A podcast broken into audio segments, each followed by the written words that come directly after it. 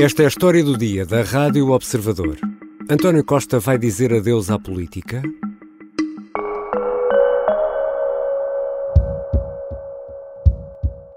Se ao longo destes anos eh, alguém me melindrei, eh, quero dizer que não o fiz intencionalmente. Se alguém me melindrou, também devo dizer que já esqueci. Eh, e que, portanto, aquilo que quero desejar a todas e a todos os senhores deputados que serão reeleitos nas próximas eleições, continuação de bons mandatos. Aqueles que, tal como eu, não serão reeleitos, quero desejar-lhes também que este seja o primeiro dia do resto da vossa vida e que sejamos tão felizes nas vidas que teremos a seguir, como pelo menos fomos nas vidas que exercemos ao longo destes anos. A todas e a todos, um grande abraço e votos da continuação de bons trabalhos. António Costa despediu-se esta segunda-feira do Parlamento, naquele que terá sido o último debate em que participou enquanto Primeiro-Ministro. À frente de um governo em gestão, vamos, nos próximos tempos, ouvir várias vezes esta expressão, a última vez de António Costa. Mas será um adeus à política? E se o processo judicial der em nada? O que vai fazer António Costa? São perguntas para a conversa com a grande repórter do Observador, Rita Tavares, jornalista que há muito acompanha o PS e o governo. Eu sou Ricardo Conceição e esta é a história do dia, de terça-feira, 12 de dezembro.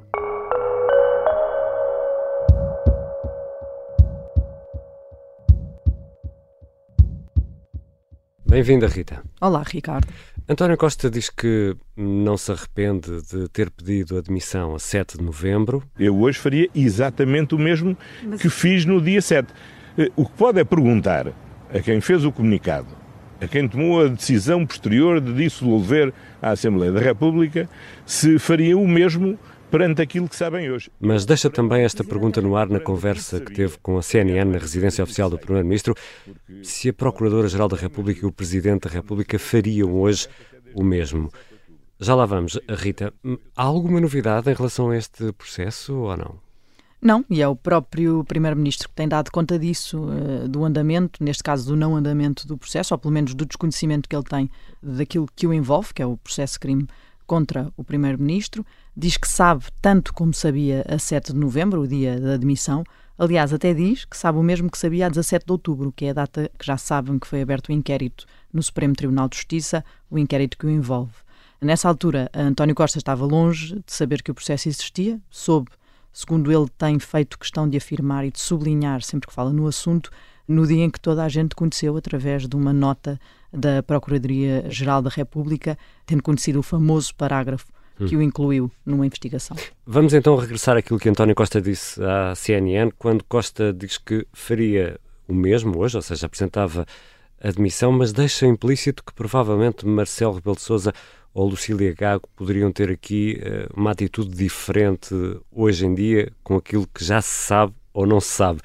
Qual é o racional de todo este argumento, Rita? O que ele está a tentar passar é uma ideia de que tem a certeza de que essas duas figuras hoje já estarão arrependidas de terem feito o que fizeram, porque isso desencadeou, no caso do comunicado da, da Procuradora-Geral da República, a demissão do Primeiro-Ministro, porque ele próprio diz que foi, faz essa ligação entre uhum. o parágrafo e a sua demissão. A senhora Procuradora-Geral da República fez um comunicado onde enxertou um parágrafo final eh, onde anunciou eh, oficialmente a Portugal, ao mundo, aos portugueses, que tinha sido aberto um processo a meu respeito.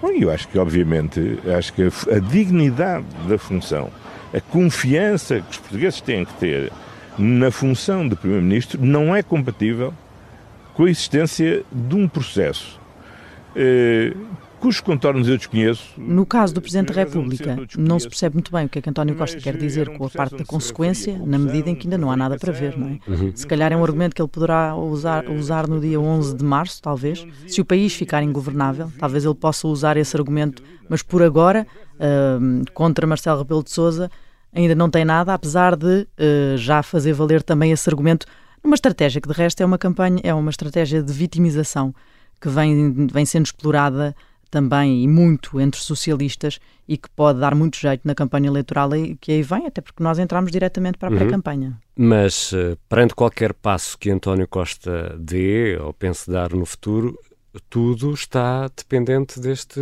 processo, ou não? Uh, e isto, se isto se arrastar, uh, achas que vamos chegar a um ponto em que António Costa uh, vai pensar: bom, isto já se arrasta há, há, tanto tempo que eu não vou ficar mais à espera, deixa de fazer sentido estar à espera de, um, de algo que possa aparecer deste, deste processo? Não, acho que para abraçar qualquer cargo político ou, ou qualquer coisa nesse campo público é difícil que o faça antes de haver uma eh, resolução do caso, apesar de ele estar também a vitimizar-se hum. nessa, nessa matéria, quer dizer que isto vai demorar imenso tempo.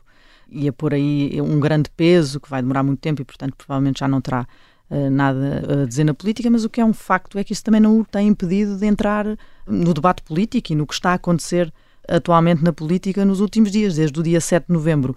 Não fez só aquela declaração de demissão e talvez fosse aquilo que se esperava, ou pelo menos mais uma declaração ou outra, mas não esta presença intencional Sim. no espaço público, é o que está a acontecer. Não deixa de ser curioso, que era de esperar assim, um Costa mais low profile, depois de tudo o que aconteceu, mas continua muito ativo e até eh, esta segunda-feira, no, no, debate parlamentar, no último debate parlamentar, ouvimos o som na abertura hoje da, da história do dia, até aproveitou para deixar um recado às esquerdas e ao PCP, um recado preocupado. É verdade, e eu até vou um bocadinho a montante disso, hum. que é quando ele, uh, uh, depois daquele dia 7 de novembro, faz questão de marcar uma conferência de imprensa num sábado em São Bento, para, na residência oficial do Primeiro-Ministro, para explicar o seu lado em todo aquele a sua processo, defesa. a sua, a fazer a sua defesa. E em todo aquele discurso, e numa conferência de imprensa que foi calculada, mostrou uma atitude que é pouco compaginável com a tese de que acabou a sua carreira política.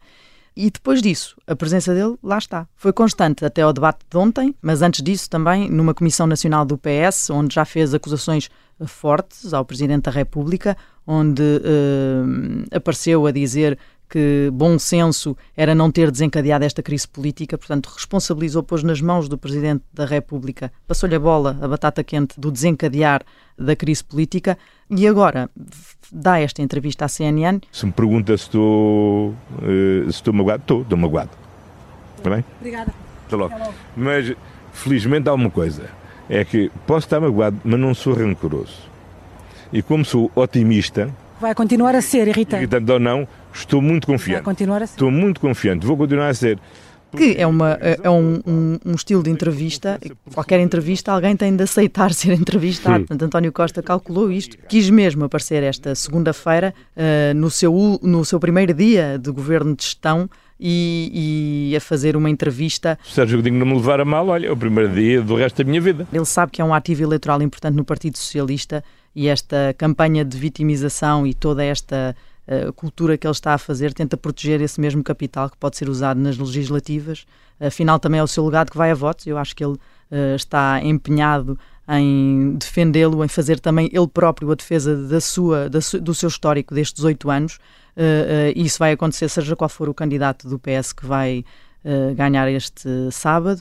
Quanto às referências e os apelos à esquerda de que falavas, acabam por ser um bocadinho surpreendentes, porque se há coisa que não esperaríamos mesmo ver António Costa fazer era pôr-se já dentro até da campanha eleitoral interna do PS e é isso que acaba por acontecer, porque há um candidato que está muito vinculado com a geringonça e com a esquerda, que tem uhum. feito esse o seu discurso de campanha, e do outro lado um candidato que tem atacado Portanto, José Luís Carneiro tem atacado Pedro Nuno Santos por essa mesma linha. E António Costa não só apareceu esta segunda-feira a fazer a defesa de uma união à esquerda e a dizer, a apelar ao PCP para o grande erro que é meter a esquerda, a esquerda do PS dentro do saco da direita. Mas é importante que as outras correntes da esquerda não continuem a definhar e que sejam capazes de se afirmar. Agora, não se afirmam nem nunca se voltarão a afirmar, continuando a eleger o PS como inimigo principal e à custa dos votos dos socialistas e depois, numa homenagem a Mário Soares, veio defender a sua geringonça, o que não uhum. é de estranhar, porque foi ele que a criou. Que a criou. Uh, uh, é o pai da geringonça e, e, portanto, não sendo estranhar, é estranho o timing em que ele aparece quando está a haver esta competição interna no seu partido com este tema no centro, uhum. ele aparece a dizer: atenção, a geringonça não fez mal nenhum, é uma boa solução, foi uma boa solução e foi validada pelo pai fundador do Partido Socialista, Mário Soares. Já voltamos à conversa com a jornalista e grande repórter do Observador, Rita Tavares. Afinal, há ainda um futuro político para António Costa? E aproveito para deixar uma recomendação: testar o novo votómetro do Observador. Lançamos o desafio aos nossos leitores e ouvintes. Na corrida à liderança do PS, eh, estará mais próximo de Pedro Nuno Santos ou de José Luís Carneiro? É testar o votómetro, que está disponível em observador.pt e poderá encontrar aqui uma resposta. Já voltamos.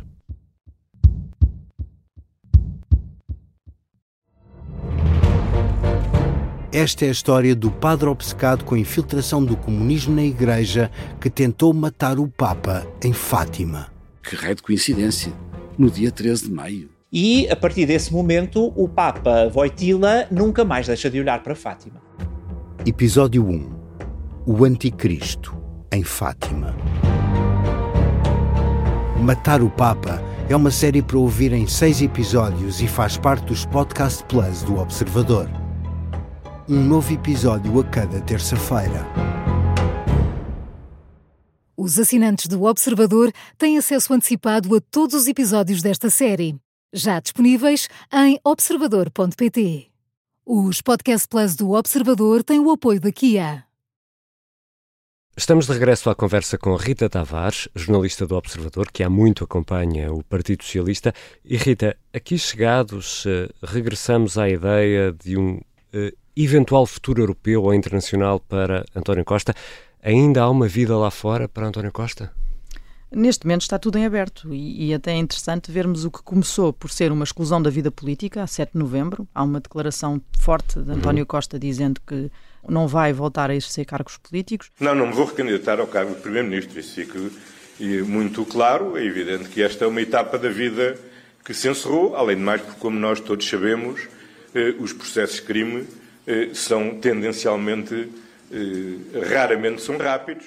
Passou a ser, na tal declaração, naquele sábado em São Bento, uma exclusão de funções executivas, portanto já não eram funções políticas genericamente, eram funções executivas. Porque já me demiti de Primeiro-Ministro, já anunciei que não serei candidato a Primeiro-Ministro e com a duração previsível deste processo judicial, com grande probabilidade não exercerei nunca mais qualquer cargo público.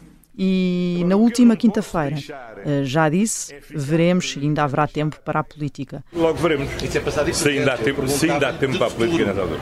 Logo veremos nessa altura se ainda há tempo para a política. Isto tem vindo a modelar-se e com, com António Costa a manter-se em campo. E a julgar por esta frente de comunicação que avançou esta semana, é difícil imaginar que a vontade seja uh, ficar por aqui. Costuma ser um político bastante pragmático, António Costa, e até pode estar a cuidar do PS nas próximas legislativas, mas é muito difícil acreditar que é só isso. Hum. Ele não está também a cuidar do seu próprio futuro.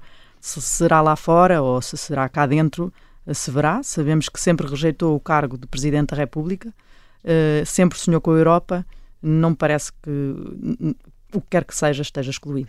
Mas, uh, na Europa, na União Europeia, tudo depende de como as pedras se vão arrumar no nas europeias do verão, não é? Não, não depende só da vontade de António Costa. Claro, os resultados eleitorais das várias famílias políticas, e não é do PS português, é das famílias políticas na União Europeia, é o que define a distribuição dos cargos e essa negociação que acontece nos dias seguintes. Por exemplo, o cargo de Presidente da Comissão Europeia é um cargo que normalmente vai para o partido mais votado nessas eleições, para a família política mais votada, uhum. e que seria uh, para o PPE, como tem sido. O cargo de presidente do Conselho Europeu, que é aquele que já foi até colocado em cima da mesa a António Costa em 2019, ele já o revelou, tendo rejeitado nessa altura, é um cargo que neste momento, e que sempre dependeu, não é neste momento, sempre dependeu de a figura escolhida ser um primeiro-ministro em funções, coisa hum. que António Costa já não será em junho.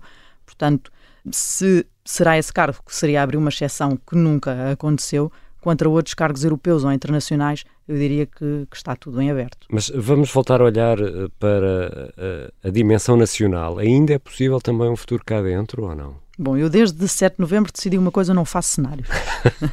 acho, acho, que isso revela grande juízo. Eu acho que é prudente não tirarmos nada de cima da mesa. Acho que sim.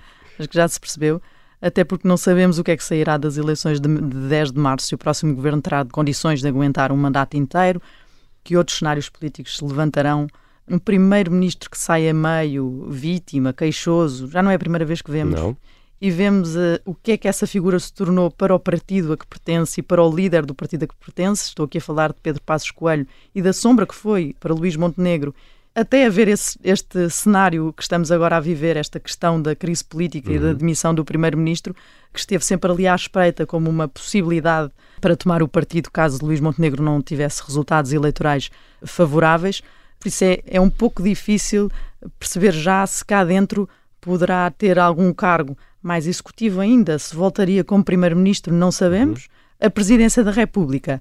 Uh, não gosta de Belém? É isso? Tem feito saber isso e de forma muito clara tem uh, dito é um cargo que é um monótono. cargo é um cargo que, que, que, é um cargo chato que não é um cargo com o perfil executivo e ele tem defendido ter sempre um perfil mais executivo mas também é importante perceber que os políticos estão sujeitos a forte pressão que quando estão longe do poder e do exercício de poder também há um problema com o telefone que deixa de tocar e aquela uhum. enfim aquela vertigem para voltarem para dentro da bolha como gostam de lhe chamar existe e a verdade é que em 2026 o PS já estará fora de Belém há 20 anos e se o PSD e a direita voltarem a eleger uh, em 2026 alguém próximo da sua área política, então poderão ser 30 anos de PS sem estar em Belém. Uhum. Já sabemos que um dos possíveis futuros líderes do PS, Pedro Nuno Santos, conta com ele uh, para tudo e que vai querer ter uh, um candidato presidencial próprio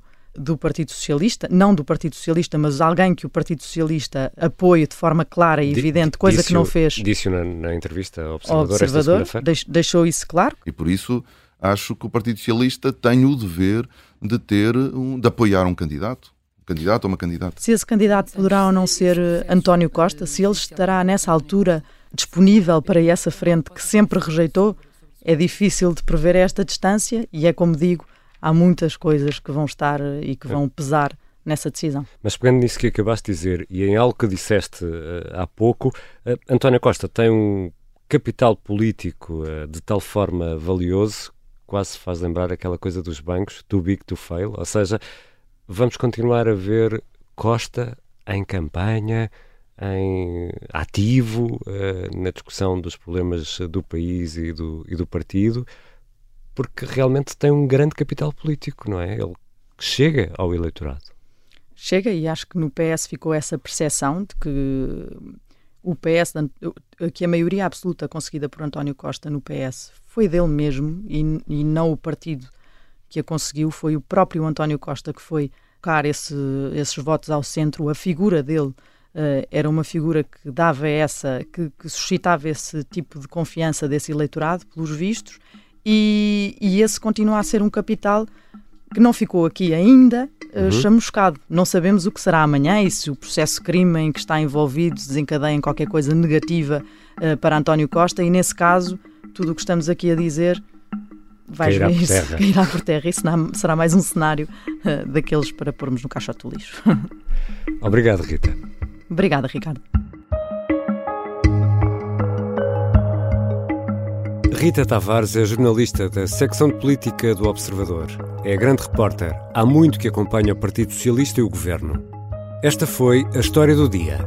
E fica mais uma vez um obrigado, um daqueles enormes obrigado aos milhares de ouvintes que clicaram em seguir a história do dia. Nós sentimos aqui deste lado e acredite, é mesmo uma grande ajuda. Os sons que ouvimos neste episódio são da Rádio Observador e da CNN a sonoplastia do Diogo Casinha, a música do genérico do João Ribeiro. Eu sou o Ricardo Conceição. Até amanhã.